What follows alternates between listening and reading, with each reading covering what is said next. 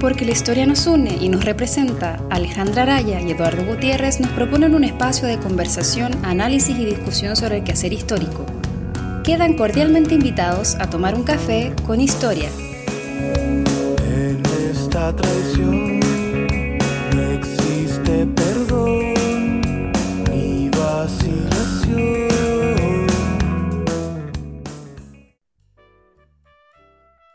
Hola a todos, ¿cómo están cafeteros, cafeteras? Bienvenidos a un nuevo capítulo de Libros con Historia. Hoy día vamos a conversar de un libro muy interesante, pero antes de eso, saludos a Alejandra. Hola Alejandra, ¿cómo estáis? Hola Eduardo, bien, ¿y tú cómo vas? Bien, bien, disfrutando de la lluvia, parece. Acá también, nos hacía mucha falta. Aunque creo que está un poquito la embarrada. eso, es, eso bueno, tiene mucho que ver con lo que vamos a ver hoy día, este asunto de, de- de- de la ciudad, ¿cierto? bueno, como invitado el día de hoy tenemos a Simón Castillo, quien es historiador, doctor en, estudios urbanos y profesor de la Universidad Central, y a Waldo Vila, doctor también en estudios urbanos, historiador igualmente, que nos vienen a hablar de su nuevo libro, Periferia, Población y Desarrollo Urbano en Santiago de Chile, 1920-1940. Hola Simón, hola Waldo, ¿cómo están? Hola Eduardo, eh, un gusto de saludarlos. Alejandra también, mucho gusto. ¿Cómo están? Hola Eduardo, hola Alejandra y gracias por la invitación como siempre. Excelente. Gracias a ustedes, chicos. Sí, es, es, es bonito porque invitamos a, a Simón Yagualdo ya hace tres años a hablar de su primer libro de Micrópolis y ahora, y antes de que existiera libro con historia, entonces como un, un- un- una invitación también honorífica a, esta- a este primer libro con historia en que participan directamente. Súper. Eh, bueno chicos, eh, para comenzar, ¿cierto? Cuéntanos un poco eh, de qué tratas este libro, Periferia. Eh, ¿Cuál es la idea? ¿Qué querían contar? Cuéntanos un poquito sobre el libro.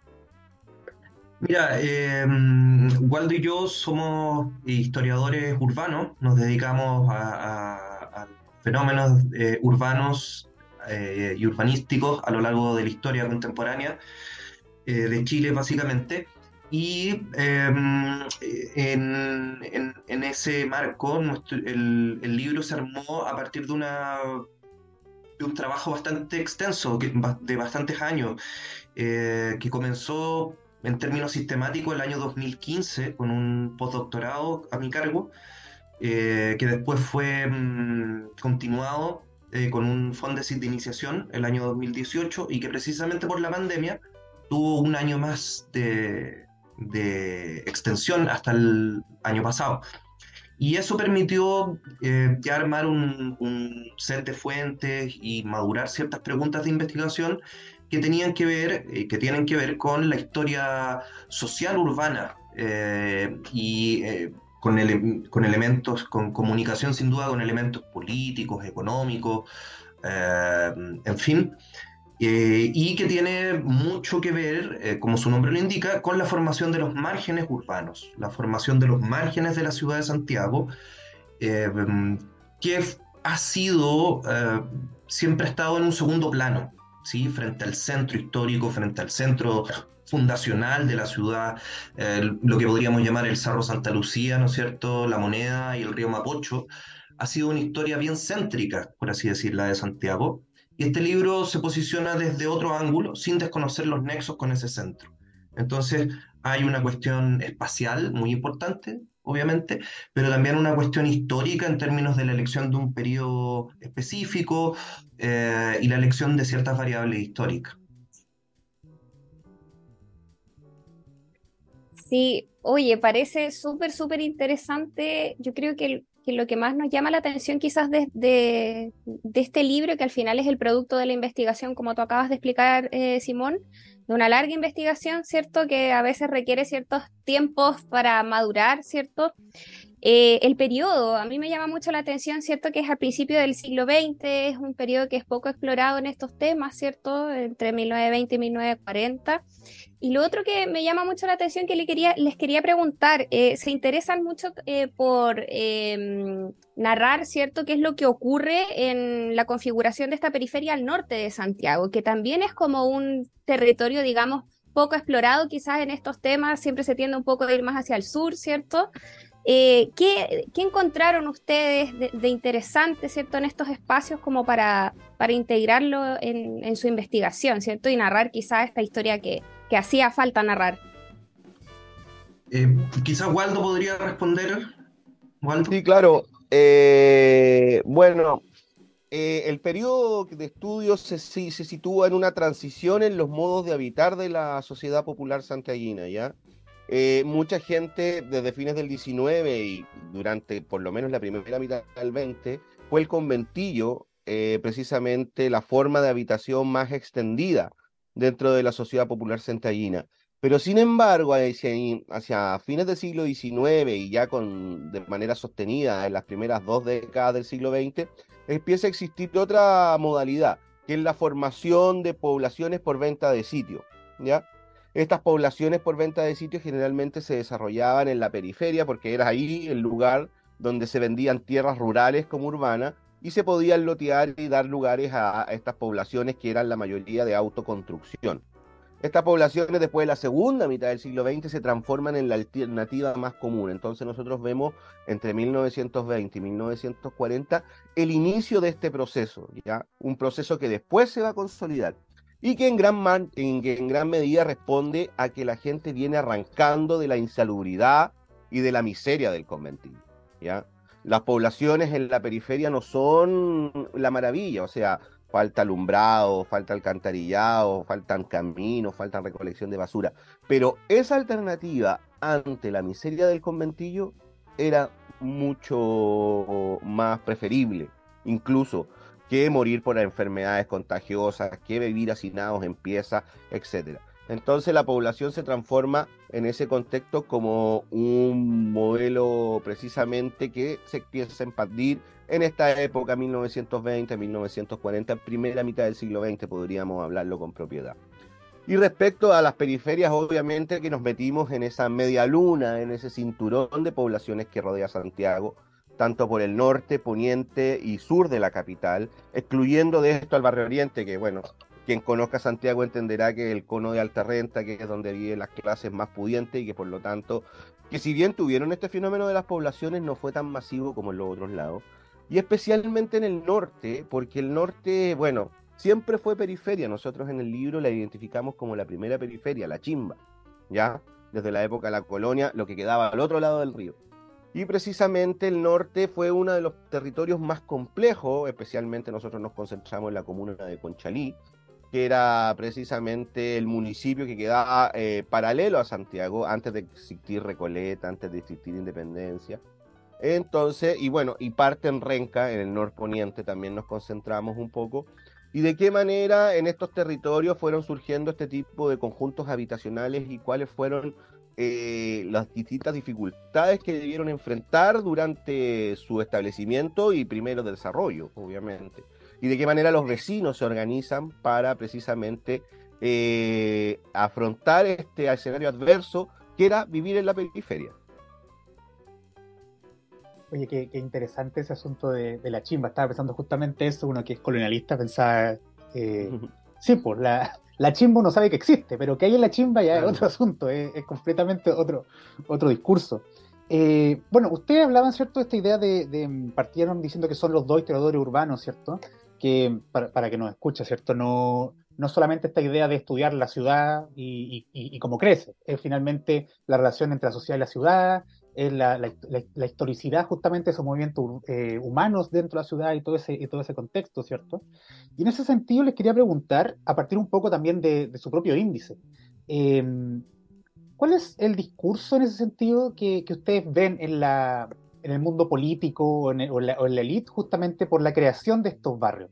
Porque estoy pensando, estamos cercanos, relativamente cercanos, ¿cierto? A discursos como los de MacGyver, ¿cierto? como hablando de, la, insalubridad, hablando de, la enfermedad social, y se abren estas poblaciones eh, periféricas versus los conventillos. ¿Cómo ve la élite el, mundo de, esta, de, esta, ampliación de Santiago? Bueno, em, parafraseando a algunos historiadores, podríamos decir que durante esta época la élite tenía un proyecto de nación excluyente, donde la clase trabajadora no era partícipe, no era considerada partícipe, y también fiel representante eh, eh, del liberalismo. Entonces, un elemento que dijo Waldo recién que fue la venta de tierra rural como urbana. Es importante respecto a lo que hablábamos de la chimba, que era una comuna rural, pero con, contradictoriamente, paradojalmente, contradicciones del capitalismo urbano, con eh, un crecimiento de poblaciones. También eran comunas rurales San Miguel, en aquella época, eh, Maipú, pero tenía la población buceta, que también es nombrada en el libro. Eh, rural era la comuna de, Quinta Normal, Yungay, pero estaba llena de industrias. Entonces, hay ahí un, un, aspecto interesante respecto a esta mixtura entre lo urbano y lo rural en el paisaje, pero también en el tratamiento que se le da por parte de la élite para los negocios. La tierra como negocio, ¿no? la tierra como mercancía, eh, y con una renta absoluta al ser tierra rural vendida como urbana.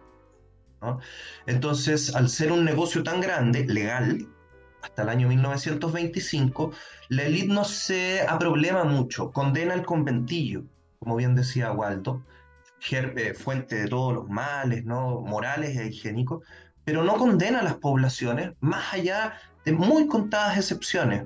Algún médico a fines de los 20 y de una élite, podríamos decir, más científica, más que de, eh, de la élite, podríamos decir, eh, de una burguesía financiera.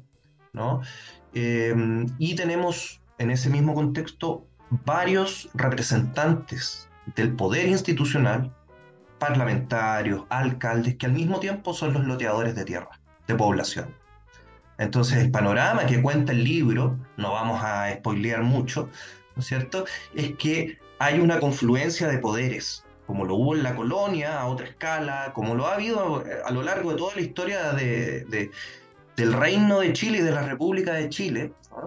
Y el libro demuestra eso con, fuentes documentales eh, y, por lo tanto muestra cómo este, esta este explosión, por así decir, de poblaciones eh, por arriendo y venta de sitios va de la mano con un contexto muy liberal. Y que recordemos que hasta 1924 no se pagaban contribuciones por impuestos eh, internos, ¿no? ¿no? ¿no? había un, un impuesto a la riqueza hasta ese año.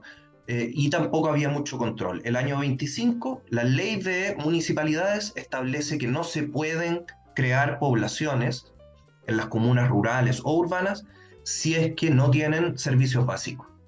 ¿no? Y consideremos que es un contexto de nueva constitución como el actual, ¿no? 1925, preocupaciones sociales, crisis política, ah, como hace 100 años, y se establece ese precepto, pero como pasa en Latinoamérica muchas veces, echa la ley, echa la trampa.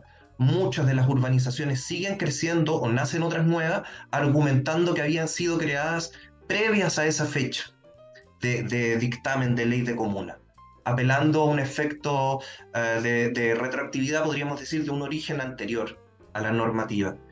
Y eso da pie para que estos señores, eh, como nosotros los nombramos en el libro, señores de la tierra, señores urbanos, eh, continuaran con sus negocios, muchas veces haciendo ocupas, algunas veces haciendo ocupaciones de, de facto sobre terrenos de uso público.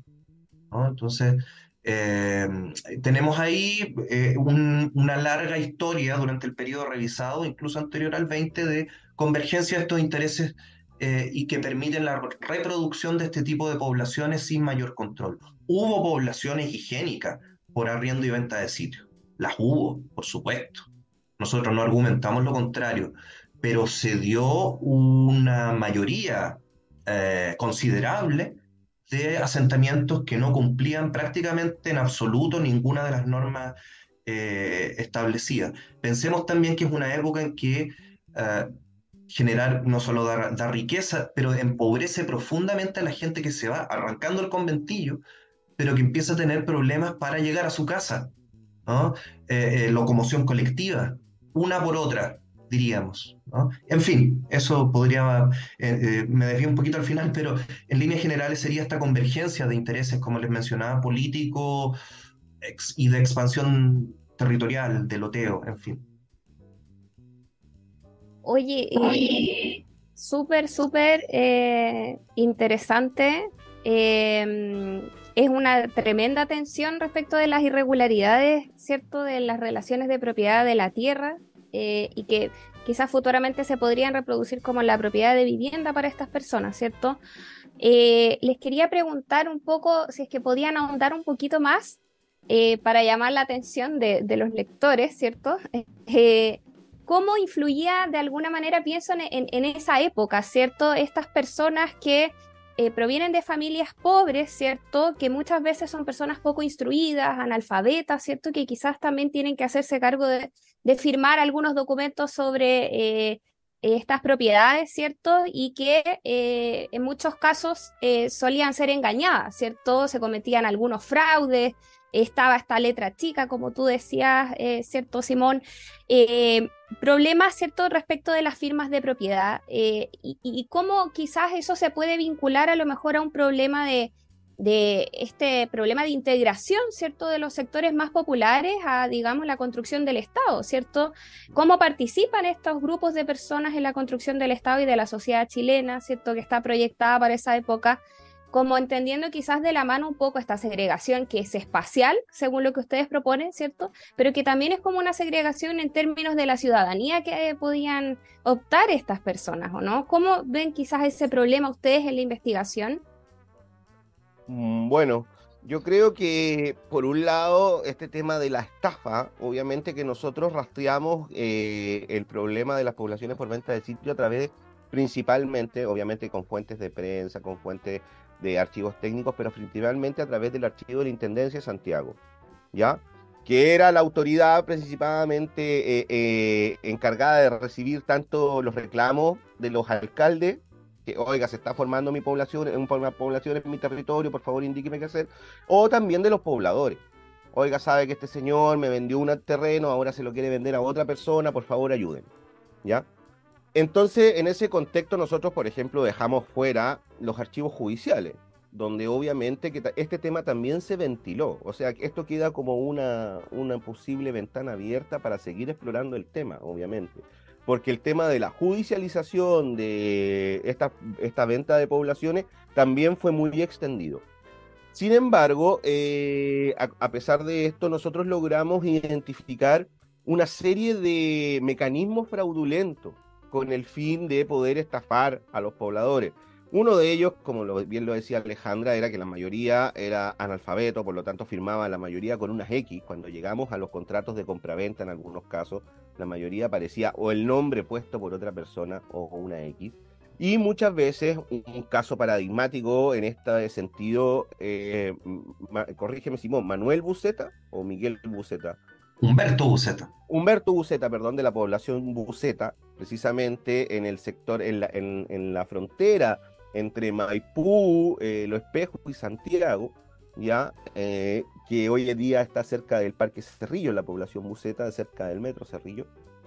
¿ya? Y él precisamente terminaba incluso diciendo, oigan a los pobladores que él había estafado, ustedes deben pagarme a mí, nuevamente. Muchas veces revendía los terrenos, eh, le quitaba los pagarés de cuota a los pobladores y le decía, desconocía totalmente la compraventa es decir, una serie de irregularidades que se venían sosteniendo con el tiempo, que fueron de tal nivel que logró ventilarse un archivo completo en, precisamente a través del intendente, y que sin duda eh, son un botón, pero es una muestra de una práctica extendida, precisamente dentro de todos los sectores populares que accedían a esta forma de habitación.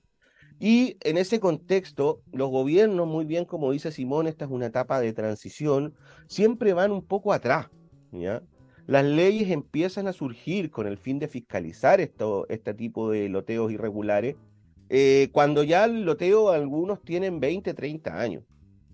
Y actuar sobre eso es muy difícil, es, tan difícil como actuar hoy en día sobre las ocupaciones irregulares porque ya son hechos constituidos. Y aparte, ¿qué hacemos con la gente si la desalojamos? ¿ya? Entonces, un poco se, eh, basaban en esta política de hechos consumados los loteadores, ¿ya? Una política constante, es decir, yo eh, loteo el sitio, vendo los sitios, abro las calles sin ningún tipo de servicio y ya con eso ya estoy un poco listo. Me suena muy, muy similar a lo que hizo Miguel Nasur con la, la toma de Peñalolén, ¿ya? Que él le abrió el acceso a los... Bueno, estamos hablando de tomas, no de poblaciones que tienen una... Pero él, él le abrió el acceso al sitio con el fin de que el Estado le comprara el sitio, ¿ya? Estos, estos loteadores hacían un poco lo mismo. Eh, eh, buscaban la ganancia, eh, la ganancia por la venta y después traspasaban el Estado la responsabilidad de la urbanización.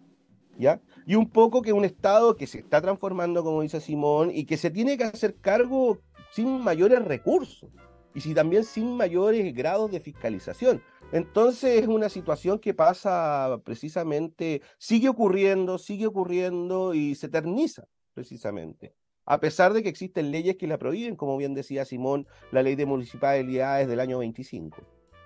Claro, complementando con lo que decía Waldo, em, para todas esas personas, pese a todos los problemas existentes, tanto de escrituras como de infraestructura, era cumplir el sueño de ser propietario. Y eso tú, Ale, lo que preguntabas también respecto a la ciudadanía, hay algo de eso también en un país donde la propiedad es, no sé cómo decirlo, es, casi lo máximo, eh, para estas personas era tal como 100 años después, eh, era una suerte de seguro de vida, eh, era una suerte de emblema del esfuerzo individual. nos constatamos nosotros esa información a través de los documentos de los propios pobladores. Entonces, sin duda era, puede ser entendido como una ingreso a una ciudadanía vetada ah, por la vía de la propiedad, pero eso también eh, significa abrir una serie de temas que la historiografía de izquierda en Chile no, no ha querido ver. Y que, y que de hecho eh, no se consideró para, no es que haya que leer nuestro libro, pero no se consideró para el arrasador triunfo del rechazo, la importancia de la pequeña propiedad para el chileno. Mi casa, mi esfuerzo, mi trabajo. Todos tenemos un tío, un abuelo, un papá, una mamá que habla así, ¿no? Bueno, eh, está en el ADN. Y eso nosotros lo, vemos también y ellos fluctúan mucho. ¿ah? Eh, cuando es eh, la dictadura Ibáñez son ibañistas. Cuando empieza a, expandirse el socialismo desde los 30 son socialistas. también demócratas. Tienen conexiones con el Congreso Nacional, sus asociaciones. Eh, son en realidad un capital social muy importante que no ha sido visto porque la mirada eh, eh, se ha centrado en la epopeya de los años 60 en adelante. Claro, la toma tiene más, relevancia. Claro, claro.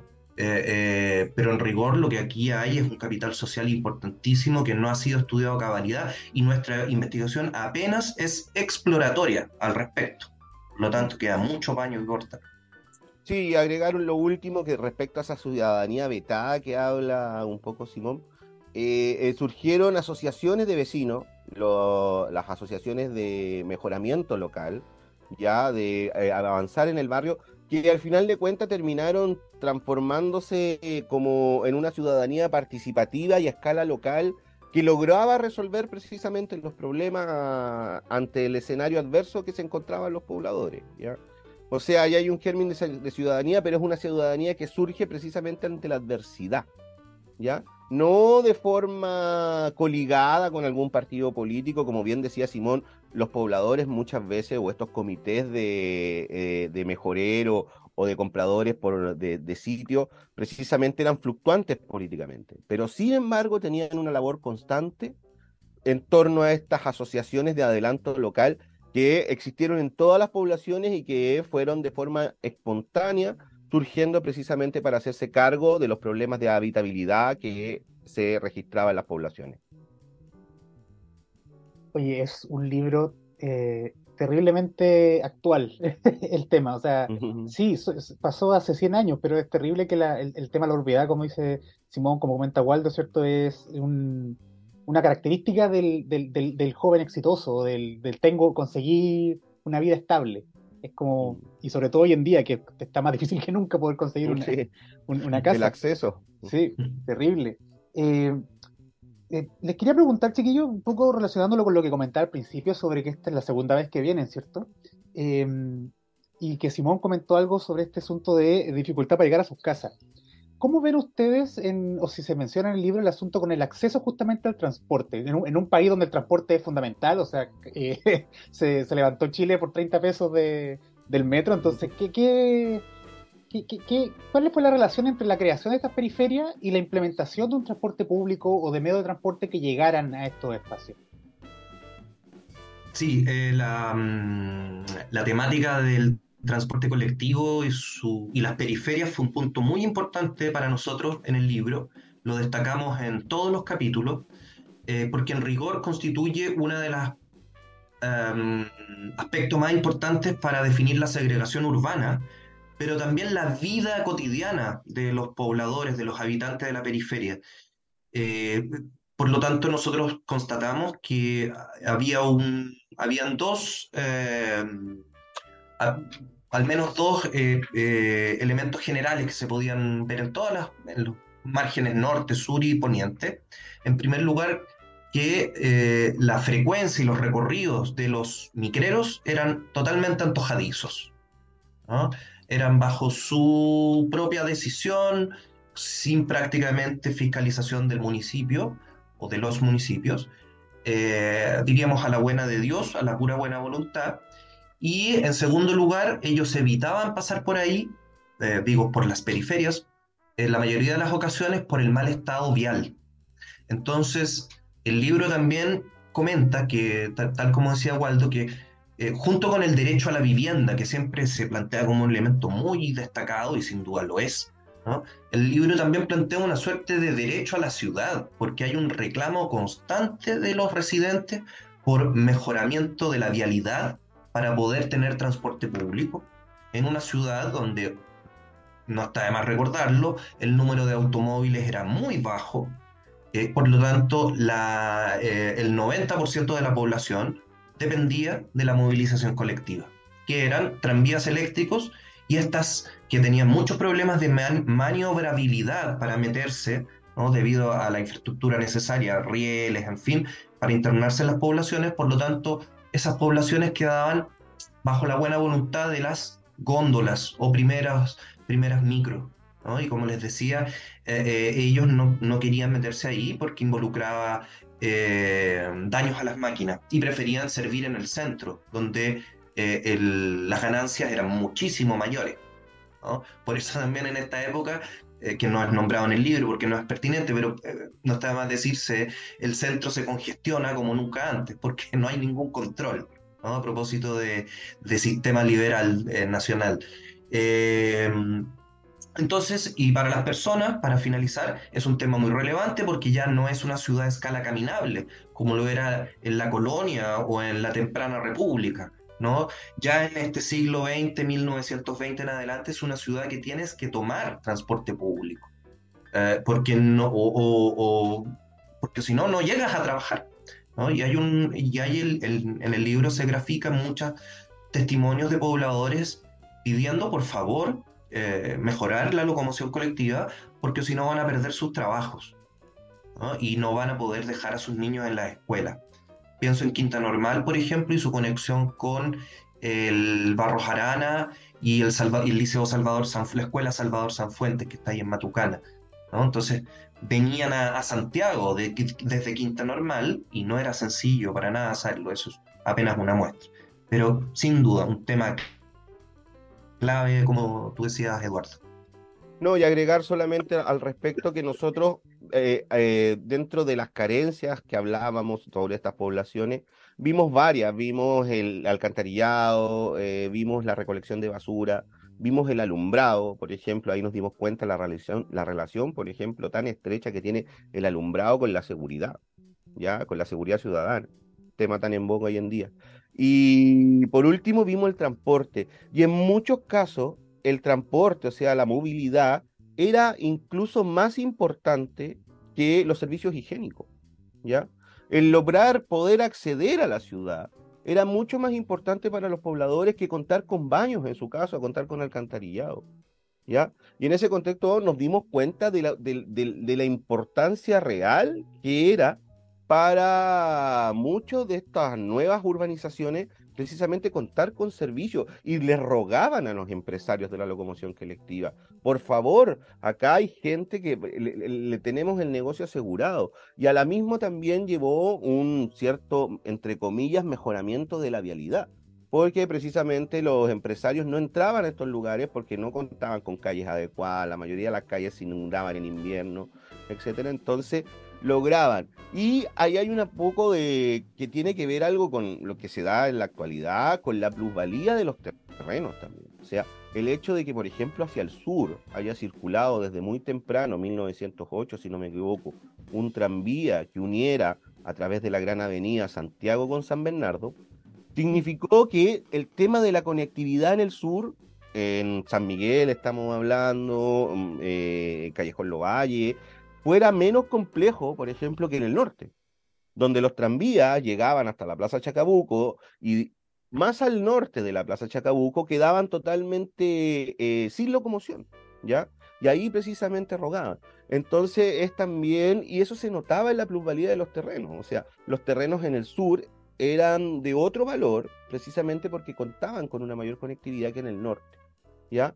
Entonces nos dimos cuenta, nosotros que veníamos estudiando el transporte ya desde hace tiempo, nos dimos cuenta un poco, o nos, nos reafirmó la hipótesis de la importancia de la locomoción, de la movilidad en esta ciudad que está creciendo y que se extiende hasta el día de hoy. Sí, totalmente. Tema solo del mm. transporte, eso es muy, muy común en, la prensa, ¿cierto? Mm. Eh, chicos, eh, ya para, para, ir terminando, tengo una última pregunta. Eh, y les quería preguntar si es que ustedes, a partir de la investigación, de la documentación que fueron recopilando, ¿cierto? Y su interpretación, descubren de alguna manera que estos asentamientos, ¿cierto? Que van produciendo estas familias, ya sea por tomas o por compras de terreno, da paso, digamos, a la creación de algunas de las comunas que conocemos hoy en día en Santiago. Eh, y si es que esa creación de la comuna a partir de, la propia iniciativa también de, estos eh, pobladores, ¿cierto? Ha marcado de alguna manera ciertos estigmas eh, o estigmatizaciones en la trayectoria histórica de estas comunas en comparación como ustedes hacían al principio con las comunas de Oriente, por ejemplo, donde el fenómeno no, no fue tan masivo. sí, de todas maneras, muchos de estos lugares eh, lograron con el tiempo tener conexión al alcantarillado, agua potable, calles pavimentadas. Sin embargo, eh, muchas de ellas quedaron con un fuerte estigma em, por su origen y su miseria inicial, diríamos. Pienso en las poblaciones Bulnes y Balmaceda, por ejemplo, en Renca, a la vera del río, en la ladera norte del río Mapocho. Em, por lo tanto, hay un tema ahí bastante eh, importante. Los loteos fueron en muchos casos ilegales, pero las construcciones, el esfuerzo, la autoconstrucción en rigor, porque hay un estudio importante que nosotros hacemos, la autoconstrucción, eh, fue crucial y expresó mucho del capital social del que hablábamos, pero también fue una configuración física eh, endeble en muchos casos, que caracteriza a muchas de estas comunas hasta el día de hoy, una configuración material sin eh, recursos para dar mayores aportes estéticos, ¿no? Eh, sin una línea de edificación común, etc. Por lo tanto, expresa, a mi juicio, estas poblaciones por venta de sitio expresan la, dan cuenta de la pequeña propiedad, pero también de las contradicciones del desarrollo eh, del habitat residencial en Santiago y en Chile. No sé si Waldo quisiera agregar algo. No, quizás hablar un poco, eh, como señalaba Alejandra, de, barrios o comunas que se hayan formado a partir de esta forma de habitación. Y quizás el más tradicional y el que más conozca la gente sea Chuchunco, al sur de Estación Central, que es parte de la comuna Santiago, siempre lo fue, aunque algunos sectores en esta época que vemos nosotros eran parte de la comuna Maipú, era parte de la comuna de Santiago y es un barrio precisamente formado en especialmente por este tipo de poblaciones, con algunos lunares de la acción del Estado a través de la vivienda social. Nosotros vemos, por ejemplo, el caso de la población peluquero, ¿ya? que son poblaciones que cuentan con servicios, que tienen otro estándar, pero que se terminan transformando en lunares. El peluquero eran dos calles, ¿ya? Eh, y precisamente rodeada por este tipo de asentamientos que son sin duda eh, la cara común de la periferia, ¿ya? y que dieron lugar a, o sea, si uno, nosotros no tenemos la estadística, no, no hicimos el trabajo cuantitativo, pero no sé si mi quinta normal, el 80% de las poblaciones en, en su origen deben haber sido por forma, por arriendo y venta de sitio, Conchalí lo mismo, San Miguel lo mismo, o sea, estamos hablando de una forma de habitabilidad que se transforma en masiva, precisamente, y que da origen a muchas comunas eh, en la actualidad. Claro, de hecho, eh, solo para, para cerrar, el conventillo tiene un fuerte factor de localización, es céntrico. Eh, llega hasta la Avenida Mata, ¿no? por la calle San Pablo, pero más allá ya no existe, o muy poco, porque lo que ocurrió fue este tipo de expansión que nosotros estudiamos y que, como dije, apenas es un trabajo exploratorio, un tema mucho más amplio. Excelente, excelente. Estaba pensando, conventillos todavía siguen existiendo. y, se, y, se, incendian bastante seguido. Eh, no, y ahora son verticales. Sí, no, toda, toda la razón. Bueno, chicos, los queremos agradecer por esta entrevista, por este libro tan interesante. Y si quieren, por favor, para invitar, ¿dónde podemos conseguir el libro? Eh, ¿Van a estar presentando en alguna parte? Coméntenos un poquito sobre, sobre eso. Bueno, el libro ya lo presentamos ahí con la, en su presentación oficial con la Universidad Alberto Hurtado. Sin embargo, estamos eh, gestionando nuevos lanzamientos. Esperamos, no tenemos eh, fecha exacta hasta el momento, con eh, gestionar uno con la Universidad Diego Portales y ojalá poder ir a regiones también, porque así bien el tema de Santiago, en regiones este fenómeno no es extraño. Así que nos gustaría también hacerlo. Y el libro lo pueden conseguir principalmente en la librería de la Universidad Alberto Hurtado, ahí eh, Alameda con Simón. Almirante Barroso, la librería de metales pesados, la librería de metales pesados que también está en el barrio Bellas Artes. Pero también me parece ya se encuentra en la Feria Chilena del Libro. Así que. Y, también hay ebook y todo el tipo de soporte digital para el que prefiera. Perfecto. Eso, excelente. Y también estuvieron ahí en La Furia, sí, los vi ahí en... Sí. Sí. Alberto siempre participa bastante en las ferias de libros, así es que si les gusta ir a las ferias también quizás podrían encontrarse ahí con periferias. Excelente, muchas gracias Simón y Waldo por la entrevista. Eh, y, y, eso, algo iba a decir con respecto al... Ah, recuerden que si son alumnos del Alberto Hurtado tienen descuento en la metales pesados. Exacto. Así que sean alumnos o consigan un amigo que estudie el Alberto Hurtado y tienen descuento. Buen dato. bueno, eso chicos, de verdad muchas gracias por la entrevista y nos estamos encontrando en un próximo capítulo. Muchas gracias, por la invitación. Se pasaron Eduardo y Ale y, agradecidos y que les vaya súper bien. Sí, como siempre, muchas gracias por darnos un espacio en su programa para la difusión de nuestro trabajo y espero que nos veamos prontamente. Pues. Muchas gracias. Que estén bien, chicos. Chao, chao. Chao, chao. chao. Que estén bien.